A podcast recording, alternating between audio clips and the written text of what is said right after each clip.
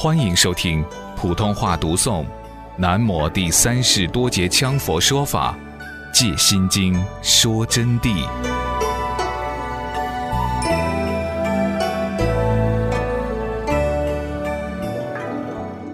而且要特别明了，修四无量心必须从舍心入手。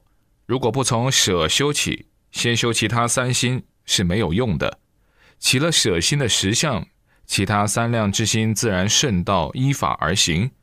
如果舍心修不起来，余下三量之心就不会升起实相的。当然，对利众生之舍都做不到，还能做到圣人无我的境界吗？比如有的上师、活佛、法师，他们严格树立自己的家风帮派，自私山头主义，开口闭口，你们是某某派的子孙。不可以到另外的派别中去求学。如果你们私下跑去了，就是叛徒。这种言行的下等业障之师，哪里还有四无量心呢？自己的学生其实是佛教徒，都是佛的弟子。只要他们能学到更好的法，早日成就，我们就要把这个学生舍去，让他能跟着更好的大德高僧学习，要帮助他学到法。总之，一切都是无私利他的，所以舍心就能看出很多问题。如果连舍心都没有的人，此人不管是什么地位的神圣，都是没有四无量心的人。我又讲远了，现在拉回来吧。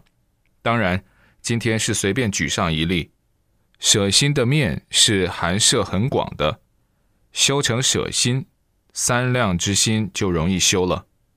只要如法实行，四无量心就会升起实相境了。修的时候，先从世间最亲之人开始起修，在这个时候要自观次第而进。如果说对生身的父母、妻室、儿女都还没有相应四无量心的话，口言以行于众生相应，则为假象。自己说自己是行于众生相应，就是假象。这种因是不实的，为种相应之因。有些人就是说，我学佛，我啥都做得到，我就是对我们家里头那个老年人，我很反感，唠叨的很。我说内心话，真是好笑。同学们，是自己的亲人都不能做到。他说他在外面啥都做得到，那就是假的啊！你们自己把你们自己的心扉蒙蔽了，根本就不知道。自己已经不是一个行者，而是罪人了。自己在随时造业，自己的亲人都做不到，等于是这对自己的一切师长、诸佛菩萨都做不到。你谈得上对别人吗？这是不可能的。四无量心分三个次第，我们要分三个次第的啊，即是第一升起次第，第二圆满次第，第三。生缘不二次第，有三个次第啊！同学们，如有成就其四种无量心者，至少要达到圆满次第，至少要达到第二个次第，圆满次第啊！如果要解脱受用，必须要正生缘不二次第，因为我们讲的是菩萨敬贺。同学们，这要求虽然高，但是我相信你们哪个都做得到。又不要你们费力气的，要达到生源不二次第，才能真正解脱。修什么法，马上就相应。到那个时候，诸天护法、天龙八部都会成为你的左右二臂，这是非常重要的。你说上师，哦呦，你讲这些，你肯定是天龙八部左右二臂在旁吧？我不是。我这个上师只是今天代表法义给你们宣说，我并没有说我就很了不起呵，我是惭愧者。四无量心进入升起次第，你们好好听啊！进入升起次第，便可自知，你自己就会明白了。如见到他人的生死、痛苦、灾难，或者是幸福、富贵、快乐。都可以从内心里头生得起慈悲喜舍的觉受，并能付之在实施上头，就是升起次第了。只要见到能实施，就是升起次第。圆满次第是建立在升起次第基础上的完美境界，就先要有升起次第，才能谈得上圆满次第。四无量心是不是真正的升起来了？可以从事例中去自己测见的。那么我们在这里只讲一种无量给大家对比一下。如我们在街上走或者在路上行的时候，有一个汽车突然间一下把一个人碾到了，一个青年人把他碾到了。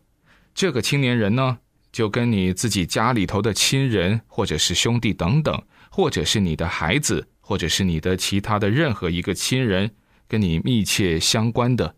被碾住了，残废一个肢体，就是把手也碾断了，或者脚也碾断了，那么他的惨状啊，你就痛哭流涕。这个时候有很多人，很多人在那围着看啊，哎呀，都说好可怜哟。你呢，当然听到也心头很难过，虽然并不是家属，因为你毕竟是学佛的嘛，基本的慈悲是懂一点的。可是过一段时间，你看完了以后，你就回家去了。走起回去，心头还是想到是可怜，简直碾得好惨啊！他又没有死，你看嘛，又是一个孤人啊，哪个服侍他嘛？当然，你有这个绝受，那么你回到家以后，你就把他忘在九霄云外。该吃饭用餐的时候到了，哦哟，你肚子饿了，吃起饭来狼吞虎咽的。那么，此种境界就为普悲感，在佛法上称为普通的悲感，并非四无量之悲心，就不是四无量的悲心。四无量的悲心，并没有打进你的八十田的，没有升起实相的真实的境界，你的悲心不足的，你假悲，你这是普悲，一般众生的慈悯之悲而已。包括对非人类众生，同样应该生四无量心。我说一例，大家来感受。经常我们看到一些地方有无家可归的狗，这在国外被称之为流浪狗。流浪的狗是很可怜的。我有一个学生住在泰国，他说泰国有很多流浪狗，每天八方找东西吃，有时候一两天吃不到一点可进胃的食物。每只狗都皮包骨头，经常饿死街头巷口、沟边路旁，悲惨的无法言状。有一天，一只很美丽、非常好看的金丝狗紧紧跟着他不离开。他坐下，那只狗马上坐在他旁边，紧粘着他，用舌头舔着他。他一看，这只狗是刚刚进过美容院，皮毛非常光泽，而且有一股香气。头上戴了一条非常漂亮的彩带，上面绑着一个缎布包。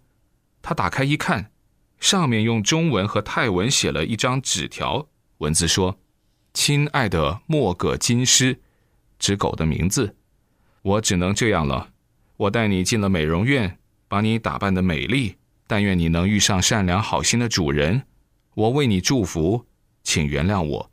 我太穷了，实在无法养你了。”只能离开你了，可怜你下一顿不知能否有食物可吃，我难过，但我没办法，没有东西再给你吃了，只能送你这条新的彩带。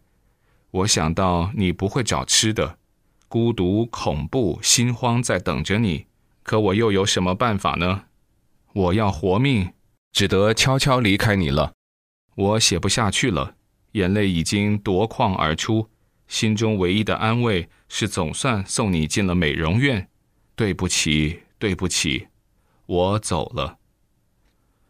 当我的弟子念完这段文字，我无法不难过，因为我只是一个惭愧之人。